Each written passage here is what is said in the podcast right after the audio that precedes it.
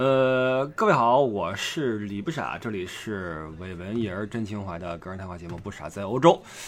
呃，今儿呢，正如各位所听到的一样哈，因为现在的时间是二零一八年六月二十三号周六晚上七点五十，那么还有十分钟的时间，有一场令人瞩目的比赛即将打响，就是呃世界杯的一场比赛啊，一场焦点之战，由德国对阵瑞典。那我就准备玩一个好玩的，就是我们一边看球，一边来聊一聊，好吧？呃，因为有朋友在群里说了，说再说说足球吧。实际上足球我知之甚少啊，知之甚少。说过说过一次足球，还是跟博彩有关的。那么最近呢，因为世界杯的开始的第一天，就是我们二零一八年乐游六月份乐游的第一天，所以开始之后我没有认真看过一场比赛，我是从昨天开始才真正的看。看比赛，啊，再往前看了一脚是 C 罗的那一脚任意啊，帮助葡萄牙扳平那一脚那一场 那一脚，呃，之后就没怎么看过。昨儿回来，呃，赶上了瑞士的一场比赛，呃，今天呢是有韩国啊，韩国跟谁来着？墨西哥吧？那韩国又输了，然后现在是德国和瑞典的比赛即将打响。呃，我这儿开了两个屏幕，一个是 呃央五的。另外一个是德国这边的电视一台，呃，实际上画面是一样的，只不过一前一后啊。我央五这关了吧，没什么意义了啊，因为我们不听他们解说啊，我我我来我来解说吧，好吧，我来解说。呃，如果你看过这场比赛的话，也许你能够听出一些你有印象的一些画面。我把这个 画面 放在德国这边的这个电视台上面，双方运动员已经在通道里面。哦，厄齐尔是替补。双方运动员已经在这个球员通道呃列队准备入场了。从替补席的情况来看，德国队面色凝重啊，这些替补朋友们。呃，正如你所知道的，德国队在这场这场比赛里面呃更换了大量的先发阵容，也是跟第一场比赛的呃令人失望的表现有关。呃，实际上德国队我也只认识这是诺伊尔，应该守门员诺伊尔，然后穆勒啊。呃，厄齐尔啊，这这三个人我应该认识，其他的我都不认识了。那对面瑞典我一个都不认识啊。我实际上我我不是个真正的球迷，我是个伪球迷啊，是个不折不扣的伪球迷。看球仅仅是在聊，呃，在看热闹。这朋呃群里还有人说呢哈，说欧冠那期哦聊冰岛足球聊挺好的哦，对对对对，还聊过一次冰岛。哎，对了，最近那个汽车有人转发说高晓松揭露世界杯赌球内幕，珍爱生命，远离赌博啊，等等等等啊，各种事儿。那么我们今天就一边看球一边聊。乐夫出来了，穿着他这个常穿的蓝色的 T 恤衫。这个这场比赛是在索契进行啊，索契我们不是一个陌生的城市，因为曾经举办过另外一些世界级的比赛。那么今天在索契的一座体育场里面。呃，我相信现在有很多球迷已经起来了，闹钟开始响了啊，因为还有五分钟，滴滴滴滴，闹钟开始响。明天又是周日，对吧？明天周日，呃，可以晚起，而且呢，还可以听不傻在欧洲啊，多么好的一天，多么美好的一天，是吧？正好现在看会儿球。本来说这场比赛我要不要来个直播，但想想这个现在直播也没什么人啊，陪着陪着三三五个人拿这个直播看球也，而且关键是不同步画面啊，你们那边都进了，我这边还还中场呢，对吧？哟，唱歌了啊！德国队唱歌了。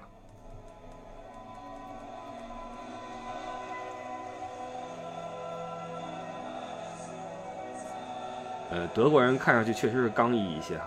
你看德国人这些，他们这个脸庞，我不知道为什么，我看到这帮人，我总能想到在战争年代啊。你看穆勒，哎呦我去，哎呀，哎呦，哎，包括那个谁，那 Schweinsteiger 啊，小猪。包括诺伊尔，诺诺伊尔那个样子，我我曾经说过，你说你给他扣一个那种 那个帽子，对吧？就像那个当当年那个高官一样，对吧？高官一样。然后那像小猪这些人，一脸的沧桑，穿个那种列兵的衣服，抹抹点泥，一看就是从东线滚下来的那种，对吧？那种士兵，德国人是有一种这种这种气质，一种严谨的，呃，精诚的。刚毅的气质，这是我们所熟悉的德国人的气质。但是德国人今天，呃，站在了悬崖边上，他们绝对不能再输掉任何一场比赛。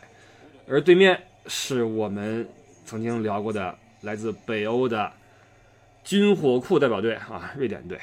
现在，瑞典的大旗在场里面撑起，身穿黄色外套的瑞典人开始唱国歌，听一听啊。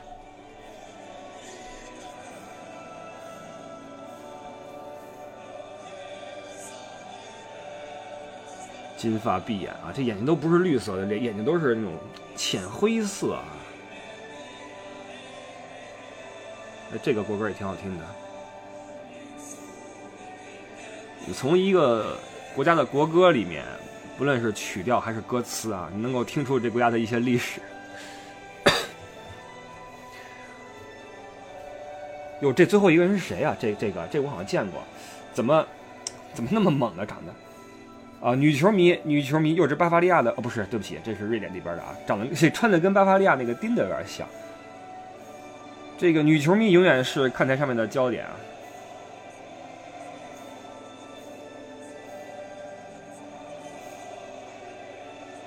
有一个问题，就今儿下午看球的时候，我发现，在俄罗斯的这个，因为是墨西哥对韩国嘛，韩国的球迷甚少啊。按说韩国距离墨西哥比那个哪儿？呃，不就韩国距离俄罗斯比墨西哥近，为什么会韩国一组织进攻那么多嘘声呢？这个我很奇怪啊，是不是是是因为对足球的热情呢，还是 在场中立观众的一些这个情绪的导向呢？不知道啊。双方运动员在和裁判握手，然后比赛即将开始。德国队先发阵容，呃，守门员还是诺伊尔啊，Jonas Hector。博阿滕，博阿滕是踢中后，Kimi 是右后，罗伊斯，罗伊斯左前，啊，这个 Cross 也见过，乌迪，德国队打的是一个四二三幺，四二三幺的话，这个中场会变化会多一些，实际上。这种阵型也早些年，在十几二十年前还没有这种阵型出现，好像那时候都是四四二、五三二啊，都比较的菱形中场，现在都不怎么流行了。现在其实呃，在技战技战术方面，足球比以前多了更多的变化，多多了更多的变数啊。现在足球比以前还是更好看了一些啊，这个毫无疑问。特别你看诺伊尔的眼神，说实话，诺伊尔这 诺伊尔守门这种气质。呃，就是他这个气质呢，能够震慑出一般的前锋，但是面对这种顶级的射手的话，我觉得他还是差一块儿。呃，实际上一个好的守门员应该给对方前锋一个威慑力啊。你比如说曾经的卡恩，当然了，不只是凶，对吧？卡恩很凶，呃，包括世界上知名的守门员布冯啊，呃，以前范德萨啊等等吧，齐拉维特都是那那当时的一些门将了哈，包括后来的卡西利亚斯，呃，门将这个位置是是一个球队的。关键位置嘛，以好的门将能够顶半支球队，那么他给对方的这种，呃，他的这种好的表现是能够给对方这个乃至整个队伍一个一个摧毁性的一个心理的一个打击，对吧？你就是射不进去，啊？这是一个好的门将的一个一个表现。那相反，如果你，嗯，这个位置为什么说关键？因为你如果一个失误，对吧？能骂你骂个五年，这是这个门将这个位置的一个特殊性啊，很。像前锋，你一个球打不进，还有第二次机会，但是丢球的话就很难被饶恕了，这个是门将痛苦的一点。啊，这个是勒夫啊，勒夫表情凝重。那边安德松，安德松在嚼泡泡糖啊，不知道勒夫一会儿会会不会也嚼一些东西啊？如果要嚼东西的话，希望不是从这个这鼻子里抠出来的啊。镜头给了德国队，胸前绣着四颗星星。面色还是凝重一些啊，毕竟这场比赛不容有失。马上就要开球了，我们一边看一边聊啊，因为大家面前没有画面，那就会比较无聊一些。这期不傻在欧洲，我们我们稍微那什么一些啊，我们 另类一些。这边的解说声音我也关掉它，我们不需要声音了啊。好，这个不傻电视台，不傻电视台，呃，各位亲爱的听众朋友们，你们好。也许您刚刚打开电视机啊啊收音机啊，现在您所听到的是由呃不傻电视台为您带来的一场世界杯小小组赛第二场的一场激烈角逐。那么比赛双方分别是德国队以及瑞典队啊。现在比赛刚刚开始，呃，德国队组织进攻，从后场开始发球。德国队身穿上白下黑的一身运运动服，而瑞典队呢是上蓝下金黄。呃，德国队在小组赛第一场啊，出人意料的输球呃，不仅令德国球迷心碎，也令不少这个买球的球迷们心碎，更令不少德吹心碎。哎，我发现啊，这个德国队球迷特别多，就是女粉特别多。啊，这个是不是因为今年意大利没进来，所以就转移了很多 女球迷开始迷德国队？我我我猜测啊，我猜测，因为，呃，我朋友圈里面不不止一两个女士啊，不止一两个女士在呃给德国队打气啊，打气，呃，希望德国队能够坚挺，能够继续高歌猛进。我们都管德国队叫战车啊，德国战车这个词儿虽然说挺像德国人的气质，但是呢。用久了呀，未免有一些啊，怎么说，俗气。实际上，作为一个好的足球解说员啊，不是我啊，就是你很多词啊，你要斟酌怎么去使用。你比如说进两个球的话，是不是一定叫梅开二度？不一定啊。或者说进三个球，貌似戏法，不一定。你能不能说说个别的，对吧？那踢平了就是什么握手言和，这特别无聊。现在好点了，因为随着一批比较。有水平的解说员的这个这个出现啊，这种现象好了一些。你像九几年的时候，那时候那那解说简直了哇！从电子管时代，呃，进化出来的一批这个英豪。什么叫电子管时代？就是没有电视，只有这个收音机的时代。那个时候，足球解说的功效是什么呢？就是通过语言给你描述场上的画面。那时候的解说他不需要你有战术素养，你不需要你懂球，你只需要嘴皮子快。二号，二号传给三号，三号打来，打来出线了，丢过去。德国，德国，呦喂，差一点啊！我差一点啊！你别说电子管这个是，你说这种像电子管，刚才要描描述刚才那个画面的话，就很难了，很难了。你看，这是没有越位啊，这个是右边路的一个一个组织下底，呃，脚旗开出来，刚才德国队差点取得领先，嗯，呃，对的，这个电子管时代的这个这个解说呢，只需要描述场上的画面，但是随后随着大家这个。都有电视机了啊，二十一摇啊，有遥控器、彩电都有了，都备上了，不需要你再转述画面了。你需要你给我分析一下，对吧？就像我像和你对话一样，比如说我一个人看球，我一人看没意思呀。有你解说的话，我能够好像有人跟我聊天一样，对吧？当你说的和我想的一样的话，我觉得哎，你水平可以啊。哦，一个长传德国队，哎呦喂，你别说这个瑞典队有点这个疲于招架呀，一脚开回这个德国队的后场啊。德国队好像拿出了一个决心，呃，是要把这个北欧的海盗拉下马。这个继续说解说啊，就是你需要一是给大家一个信息，你比如说这是什么体育场，啊，谁跟谁的比赛，积分情况，然后等等吧，周边啊，包括球员的呃媳妇儿是谁，呃前妻是谁，小三儿是谁，小三儿的男朋友是谁，哇，这很乱，对吧？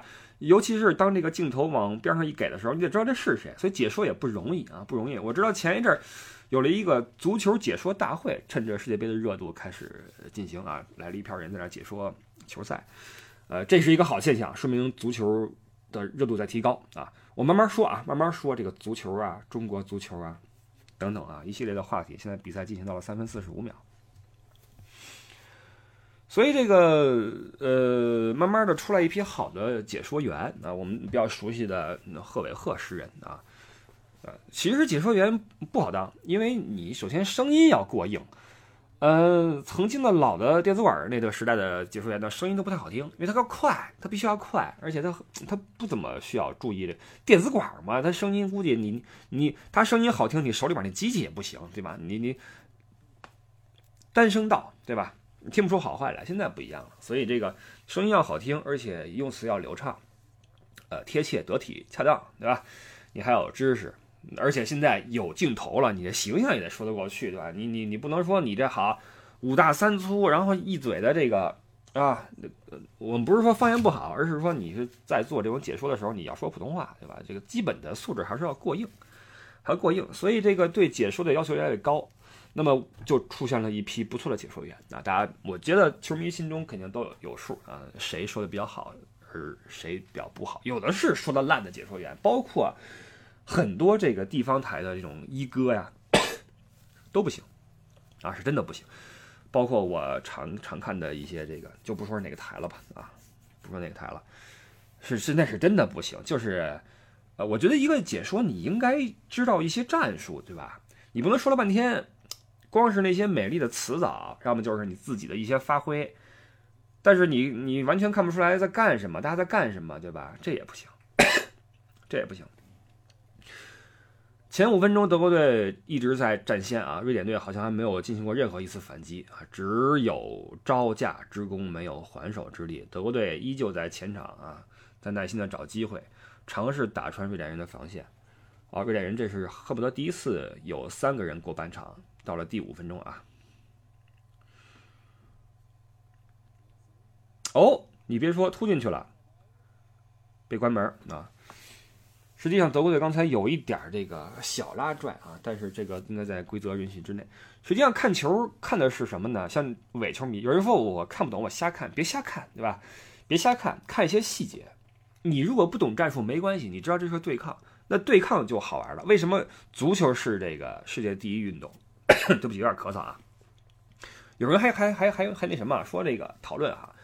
足球和篮球哪个是世界第一运动？我认为当仁不让是足球啊，因为这个，你从世界范围来看啊，那肯定是足球看的人多。你别说这个成绩啊，你别觉得这个中国男篮比国足好一点，你就说篮球好，或者说你觉得高校里面啊，因为现在的普遍现象是，各大高校里面这个篮球场上全是人啊，全是人打球的啊，那个嗯看球的，啊这跳广场舞的啊全是人。足球场上这个踢球的好像没那么多，但实际上是因为篮球场场地它多，对吧？然后然后它那个地儿占地儿小，所以能够吸引更多的人去玩儿。而足球场的话，你要踢整场的话，就二十二个人，那么打一个场子，对吧？你你很少有这个这个使用率是个问题，对吧？是个问题。德国队进攻啊，又一次滑门而出，是个问题。所以这个在我国这个情况，尤其我们这个气候又不是说满地长草这个气候，在欧洲的话，球场随便找，对吧？但是在中国的话。还是篮球更容易建设一些啊！我说场地，所以你觉得篮球好像挺受欢迎，实际上，呃，这个运动，足球这个运动对场地的要求并不是那么高。你往惨了说，你往惨了说，那些贫民窟那些孩子们，最惨最惨的拿报纸团个团，板砖码两块这个门就完了，可以踢嘛，三四人可以踢。那你篮球呢？篮球你恨不能拿个报纸团一团，你拍吧，拍不起来，对吧？而且没框不行，这就是个问题啊！所以。所以，论影响力，足篮球肯定是比不上足球啊！你比如说篮球的这个这个这个世界杯，你听你听说过吗？你看过吗？对吧？有，但是你看吗？你肯定不看，对吧？你也就看看美职篮，凑凑热闹，对吧？凑凑热闹就完了啊！看看什么啊，詹姆斯什么的，完了，库里什么的啊，完了。现在这个美职篮也这个改朝换代了，不是我我看球那个年代了，我那时候看的是乔老爷啊，乔老爷现在还过得还不错。又一次传中，倒三角。哎呦我天哪！德国队的进攻依旧很犀利啊！现在几乎每一次传球都能够扯开瑞典队的防线。嗯，一个后排插上啊，倒三角打出来了，战术是打出来了，只不过瑞典人是是是贴的比较紧，后卫这个这个把球破坏出底线。但是这样下去的话，能够看到优势会倒向德国队这一边。战术角球开出。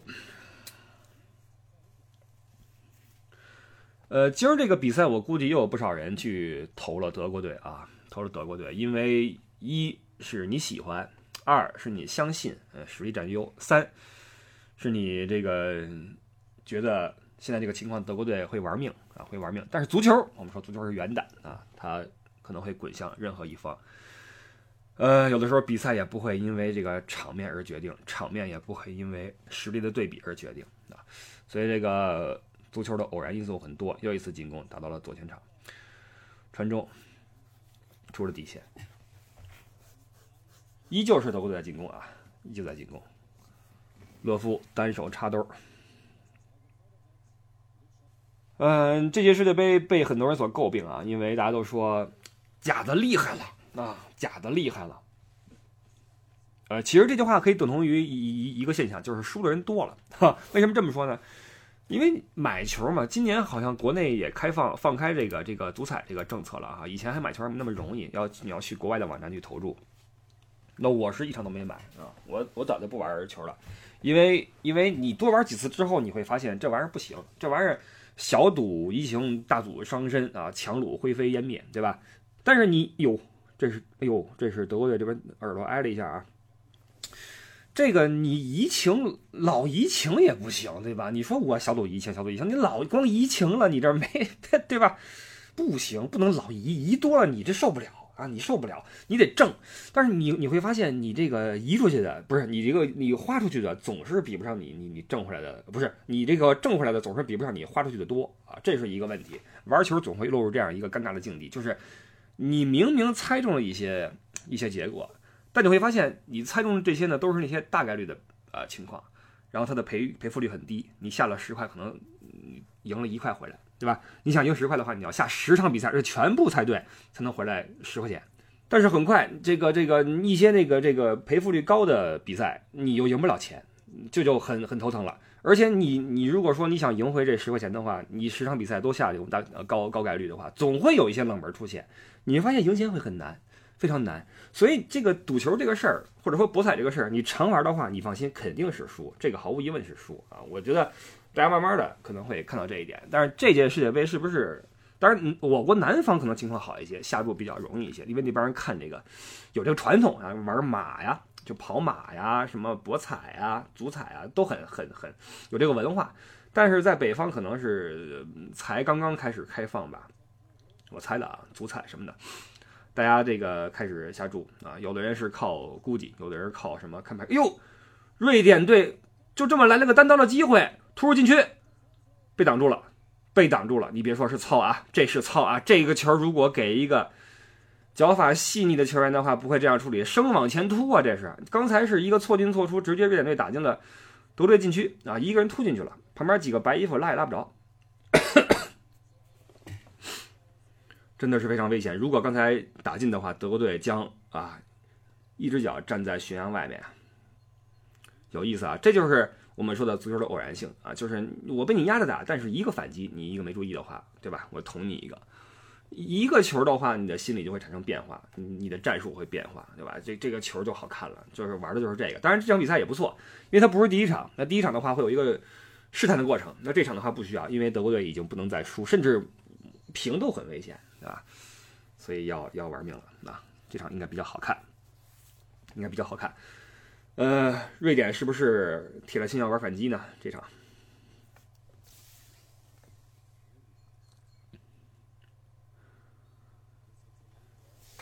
呃，这届到现在好像还没有什么争议性的判罚啊，没有哪个裁判被。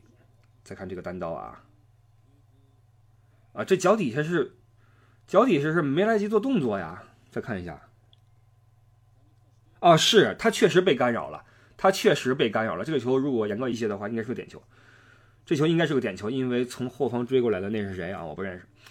他带倒了瑞典队的进攻队员。这个球应该是点球，我认为应该是点球。他被干扰了，不然的话他不会做不出动作来。德国队躲过一劫啊！这个博彩啊，就是以前咱们聊过一期这个博彩这个事儿，就是，呃。高晓松的意思啊，高老师的意思就是世界杯都是假的，或者很多假的等等。我我对这个说法并不是很同意啊，并不是很同意。呃，我认为没有那么容易作假。那也或者说，如果作假的话，你能看出来，或者大部分人能看出来。说实话，场上这些球员，你让他们给你演戏的话，还是很难的。就是进球之后那种狂喜，失球之后那种沮丧。如果这是剧本的话。嗯，如果这个真的是剧本的话，我觉得这些人，任何一个人都能拿那个奥斯卡小金人啊，都能拿小金人，那太那演的太好了，你知道吗？那太好了，我认为这不可能，因为如果一个剧本写好的话，那第几分钟谁进球都写好的话，那进球之后不会有这种反应，肯定不会有这种反应，你知道吗？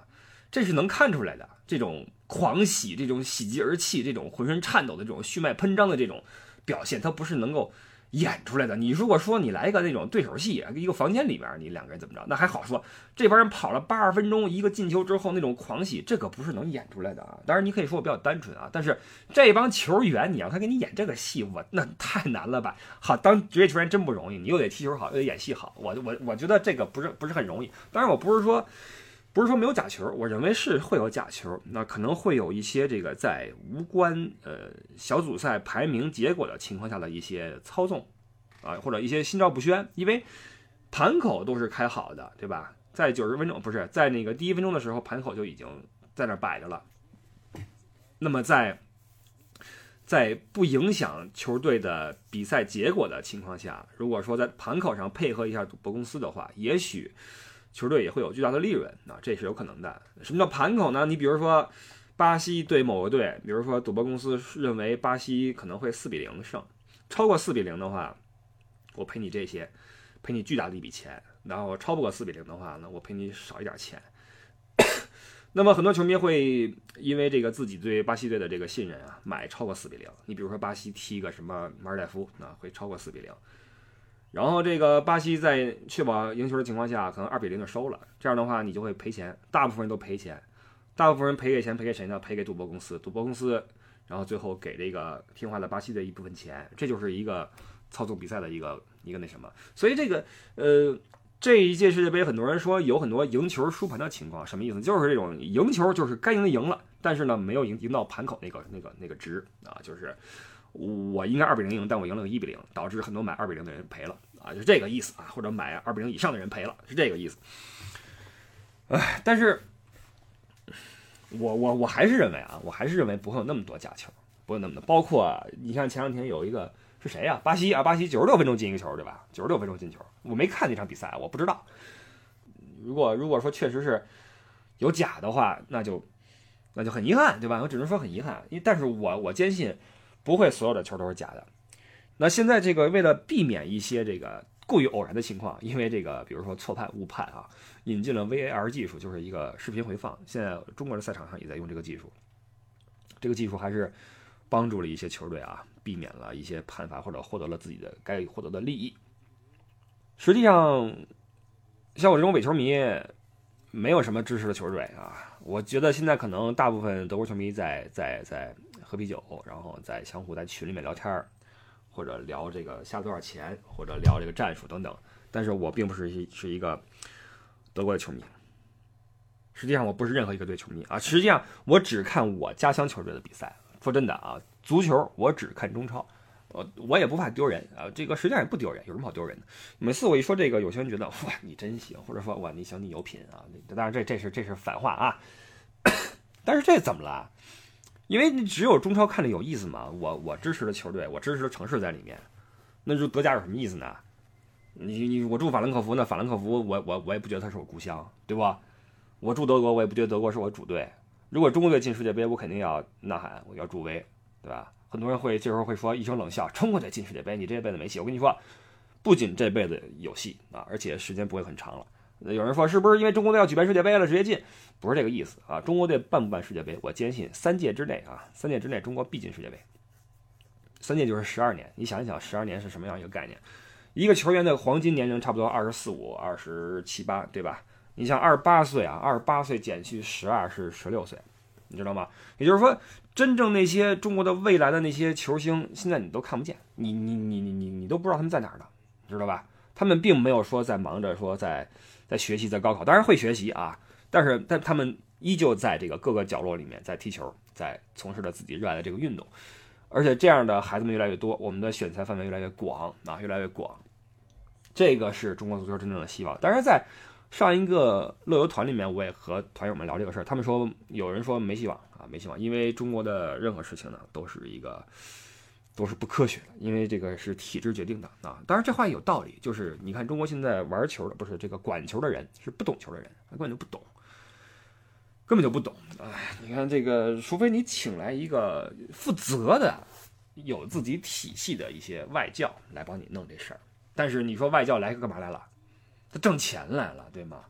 我你跟我签个四年合同，我四年之后我去哪儿我都不知道，我干嘛要操心四年后的事呢？对不对？对不对？这这这是可以理解。那就就像一些一些官员一样，我这任任期任期这几场踢好了完了，我何必要操操心十二年之后的事儿呢？那十二年之后能不能进进进世界杯？那我就算进了，跟我有关系吗？跟我没关系，这是一个问题。所以，如果不是真正热爱这个运动的话，他不会把这个事儿当成一个一个怎么说呢？嗯，对吧？你懂我意思啊？不会用心去做，你知道吗？如果你让这些真正爱球的人、懂球的人去做这个事儿，他会，你就比如说吧，比如说曾经的老的主帅金志扬、徐根宝，现在依旧在搞足球。你说为什么呢？因为他喜欢，他就是爱这东西。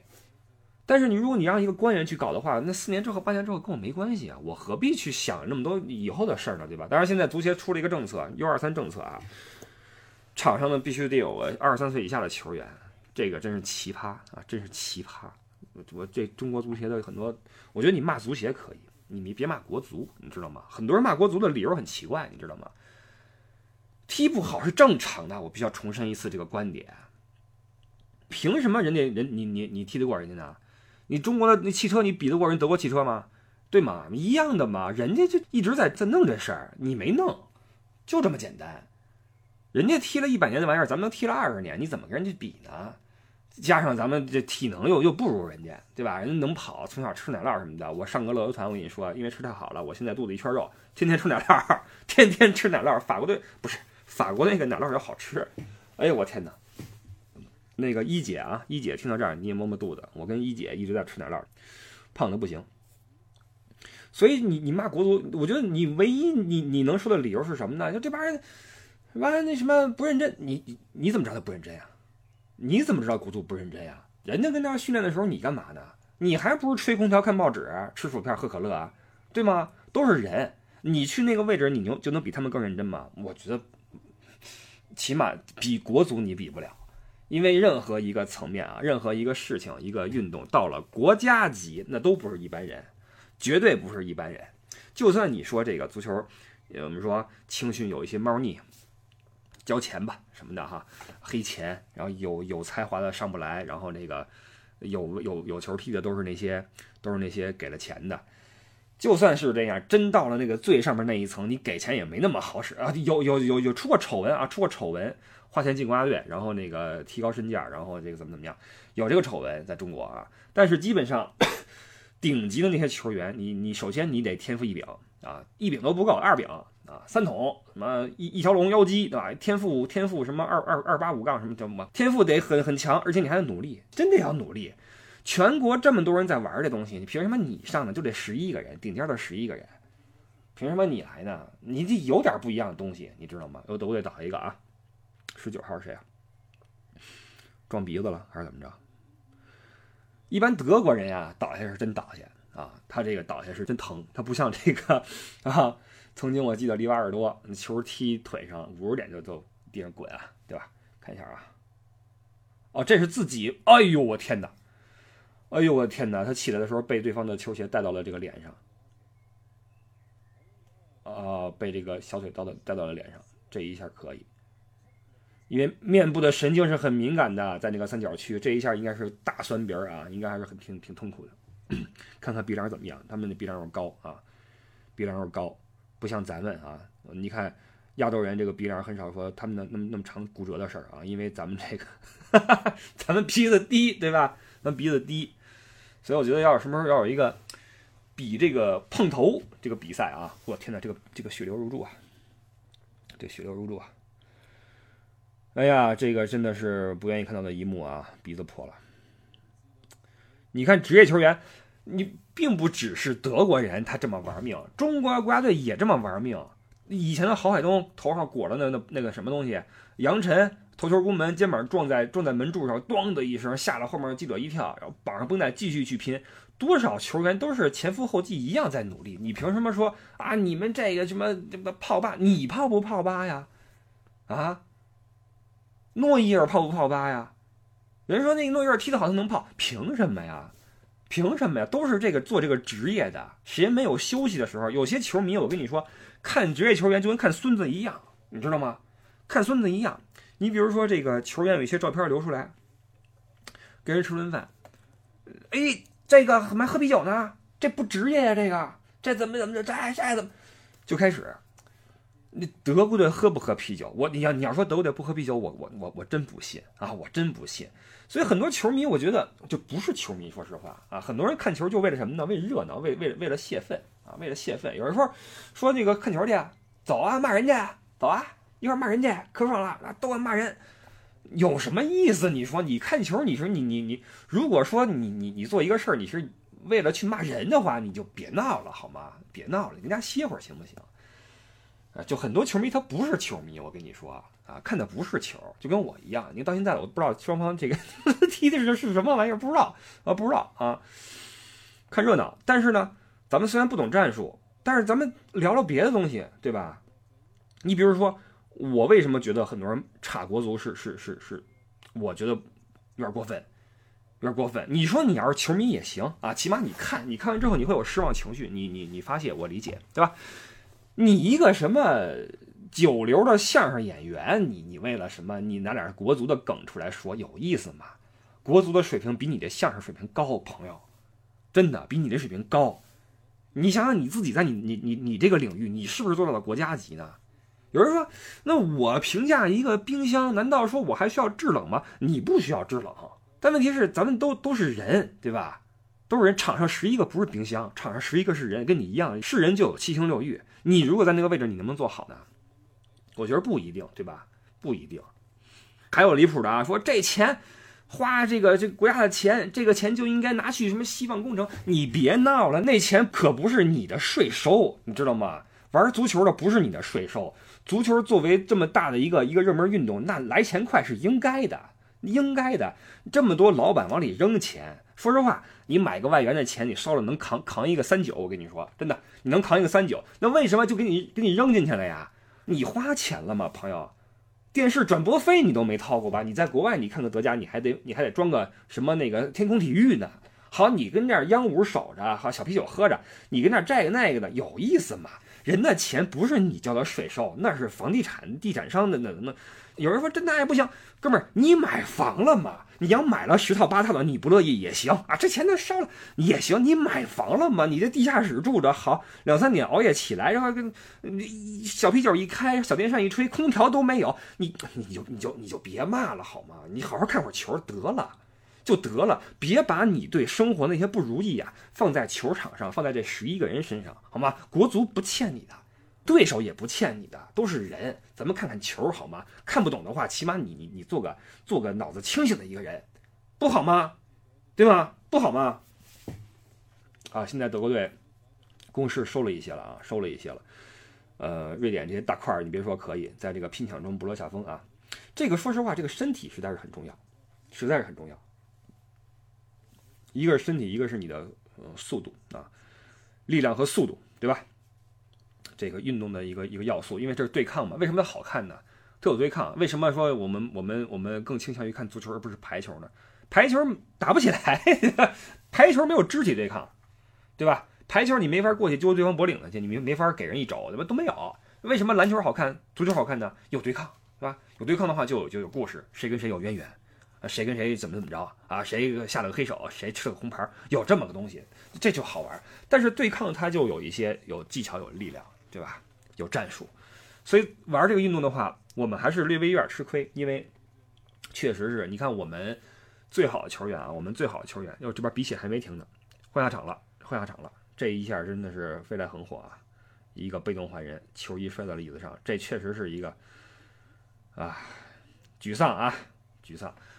球员进一次世界杯不易，当然对于德国人来说，这是四年一次的一个一个事情。但是对于一些足球欠发达的地区，那打进一次世界杯是球员一生的梦想，一生的梦想。啊，我记得中国队那次进世界杯，呃，没有带李明啊，李明作为中国足球界的一个元老级的人物啊，以前大连万达队的，是中后卫吧？是不是中后卫还是中场啊？还是中场吧？中场队长吧？队长是张元华还是李明？我忘了啊。那次世界杯没有去，很遗憾啊！我都替李明觉得觉得觉得觉得遗憾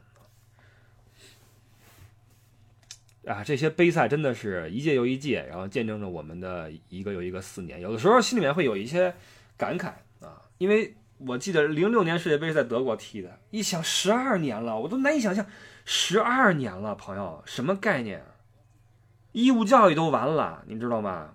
你从小学到高中都呃十二对呀，高中都毕业了，这什么概念呀？居然都十二年过去了，真是难以想象，真是时光如水，这个岁月蹉跎呀！球进了，瑞典队取得了领先，这回德国队真蹉跎了，真蹉跎了，这一下完了，完了，完了，完了，完了，没这个。没有想到啊！我们再看一下回放吧。我这说着说着都没有想到这球会是个机会，一个好像是个挑射吧。德国队真的一脚踏入了深渊。看台上是一片黄色的海洋。天哪！我的窗外是如此的寂静，只有鸟儿在歌唱啊！鸟儿想必不看球，不然的话，窗外应该是一片欢呼声。完了，今年德国这啤酒不好卖了。再看一看左后卫的传球失误，右侧的一个直接的一个四十五度炸打到禁区里面一个挑射，越过守门员进了，就是这么的 简单粗暴。这个海盗风格真的，什么你，哎，这球还真不是手球，胸部停球啊，一个挑射挑得很巧，这个绕过了诺伊尔，诺伊尔这个大个儿也没有用啊，没有用。你看这一脚，非常好，挑这一下非常好啊，非常好。但这个球真的是海盗风格，直接直接一下啊，一下干下来了。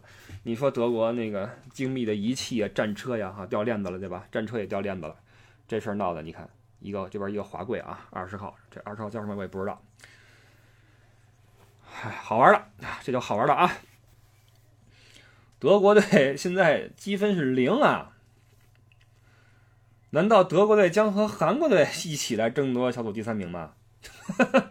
这是上届的卫冕冠军呢，这一次世界杯好像强队纷纷的让人意外。哎，正说着呢哈，这现在这个足彩的这些投注的朋友们哈，我就 可能又要心痛了。哎，德国队这个球迷，我刚要说这个这个足彩狗，足彩狗们现在估计有点那个悲痛了，因为首先可能嗯有很多人没有压瑞典队会进球啊。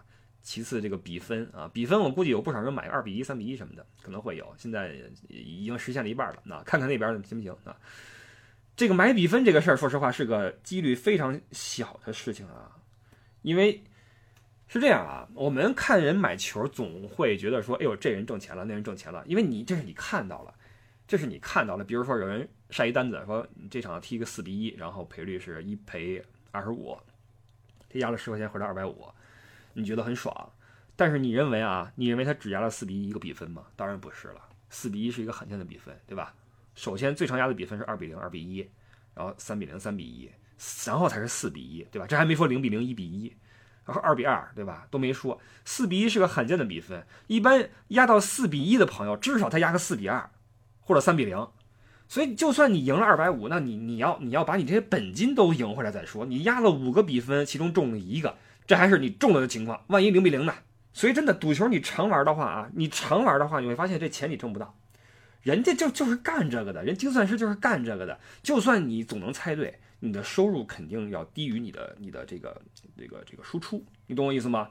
可能你猜中了五场，但是这五场的所得是根本就不能够呃赢回你另外猜错的那场的本金，你知道吧？这个是足彩的一个关键所在。所以说，我们八个车听友啊。八个车的听友，如果你说这届世界杯你到现在为止你你玩了几场比赛了，你是正的，你这钱是正数，你跟我说一声啊，我替你在八个车吹一吹。我说这人是牛人，真是牛人啊！反正我是不行，我我曾经玩这个的时候，我玩 NBA 美职篮还能赢钱，玩足球不行，因为 NBA 大不了你你猜一个呃胜负，因为它没有平，足球有平，对吧？猜一个胜负。然后猜个猜个那个比分大小球，就是你能不能赢赢过，比如说，呃，勇士赢过掘金十分啊，你你猜个这个，但这里边就有假，对吧？可能他赢到九分之后，他他觉得就配合一把吧，我怎么怎么着啊，怎么怎么着，这就是所谓的假球啊，默契球等等吧，这个另当别论啊。还有一部分这个赌狗啊，呃，这个怎么说呢？说这个我们是看这个水，看这个盘路啊，我们看球盘，你经常会说一些你听不懂的什么。呃，平半低水啊，半一高水啊，对吧？什么临场降盘呀，大热必死呀，就说这个你也听不懂。但是就算有人跟跟你说这个，你放心，你看看他历史的胜率，你看一看他这个这个所谓的长期，你比如说你玩了一年或者玩了一个月，你是挣钱了还是输钱了？你看一看，你看一看，然后你再考虑你听不听他这个理论，你懂我意思吗？就这些理论你再怎么玩的深，因为你如果去看盘口的话，那是基于你相信博彩公司。要么控制了这场比赛，要么他能够完全猜透这场比赛，对吧？这是前提，你才能够按照他的思路，按照你猜出来的博彩公司的思路去压你觉得可能出现的结果，对吧？但是这里边的这个前提太多了，太多了。首先，第一，博彩公司要么是控制了比赛，要么他猜中能猜中比赛的进程，这是第一。那很有可能猜不中啊。我刚才说了啊，一个乌龙帮干了自己一个。等于是走火，自家后院炸了，谁想到呀？想不到，这事想不到，对吧？博彩公司也会失去控制。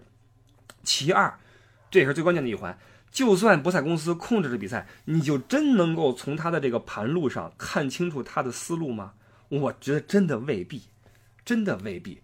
很多时候我们听人说啊，这场比赛这假的，这是因为他没赢，真的，他不会说是我看错了，他会说哎，这场比赛是假的啊，被设计了。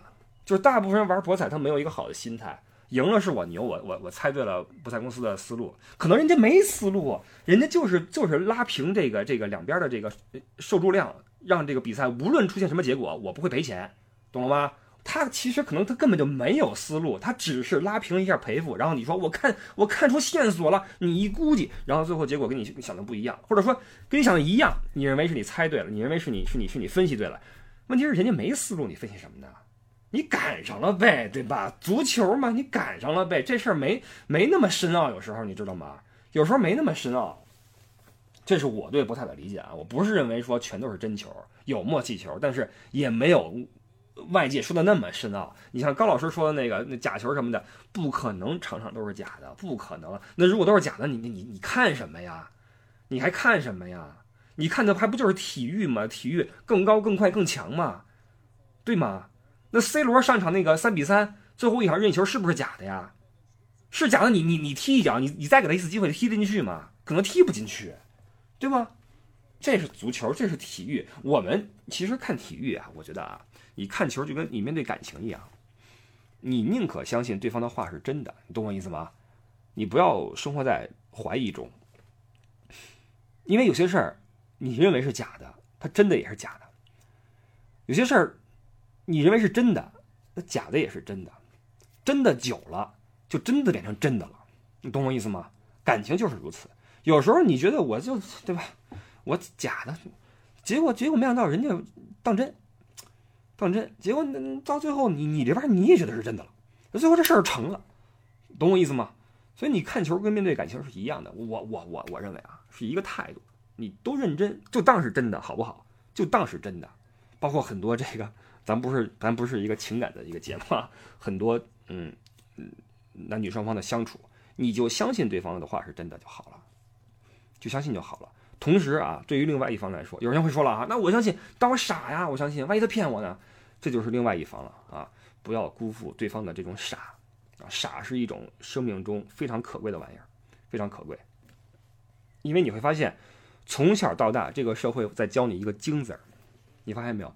社会在教你精，教你聪明，为什么呢？这样不会被骗，不会被人伤害。但是如果有人，就算你再傻，他都不伤害你，不骗你的话，你不要辜负这个人，你也不要辜负一个看起来很傻的人。你我们已经这么累了啊，看个球你就别再认为这都是假球了。谈个感情，你不要觉得对方都在骗你，对吗？已经很累了，人生啊，对吧？自己给自己减些包袱。你在职场上，可能你会。那什么一些起球，德国队又没有机会。你可能会心眼多一些，跟人谈判、做生意、做买卖，这你精一点什么的，这没什么，对吧？厚黑你要赚钱，对吧？你不厚黑赚不了钱。在这事儿之外的时候，你娱乐的时候，对吧？你花点钱买点球可以，不要觉得都是假的。你也不要一输就觉得自己被骗了，没那么多骗局。人生没有那么多骗局，人生有很多不如意，但是没有那么多骗局啊，我。我是这么认为的，就像德国现在一样啊，人生有很多不如意，但是不如意的过程未必对应着不如意的结果。我们看看德国队怎么教给我们一个做人的道理啊，看看这一场德国队怎么去应对了。说实话，我真的我一点儿都不是德国队球迷，而且我。相反，我还特别不喜欢这个穆勒，就是穆勒啊！我不，我特别不喜欢穆勒，我觉得他完全没有一个球星的一个气质，你知道吗？你看人 C 罗，你看人梅老板，对吧？你看内马尔，你看你在穆勒，哇塞，这真的是一个真的穆勒，我觉得他特别适合穿成什么样的那种破破，哟，又来了啊！瑞典又来了，前场三打四传中，有机会呀，有机会呀！哎呦，这个被浪费了，这是真的被浪费了。瑞典队刚才有一个非常好的一个机会啊，完全有可能把比分打成二比零。如果是那样的话，德国队身中两枪就真的不好办了。德国队反击，哎呀，瑞典还是糙一些啊，糙一些。这个穆勒特别适合穿那种工厂那种，你知道吗？就是车间，就是那种车间那种熟练工种。那不是师傅啊，不是师傅，师傅不是他这个气质。在工厂待了三年啊，你要说底下徒弟可能没有，但是呢，师傅有一两个啊。然后呢，衣服呀，因为三年没换过，都是那油泥，都是那破的洞啊。一身蓝色的那个大口袋那个，你知道吗？看过一些老片没有？王进喜、焦裕禄什么的那那种衣服啊。工服也来一个那种工鞋，雷锋鞋，戴一那破帽子，他就适合干这个。你看人 C 罗，C 罗一看就是开跑车的主，对吗？你看人赛前那广告，为什么是 C 罗不是穆勒？你知道穆勒在德国代言什么吗？代言一款那个牛奶。代言一款牛奶，那牛奶叫穆勒牌，你知道吗？这是穆勒气，这气质，说实话啊，真的。当然，这人嘛，人难免会在这个审美上有一个取向啊，会喜欢美的玩意儿啊。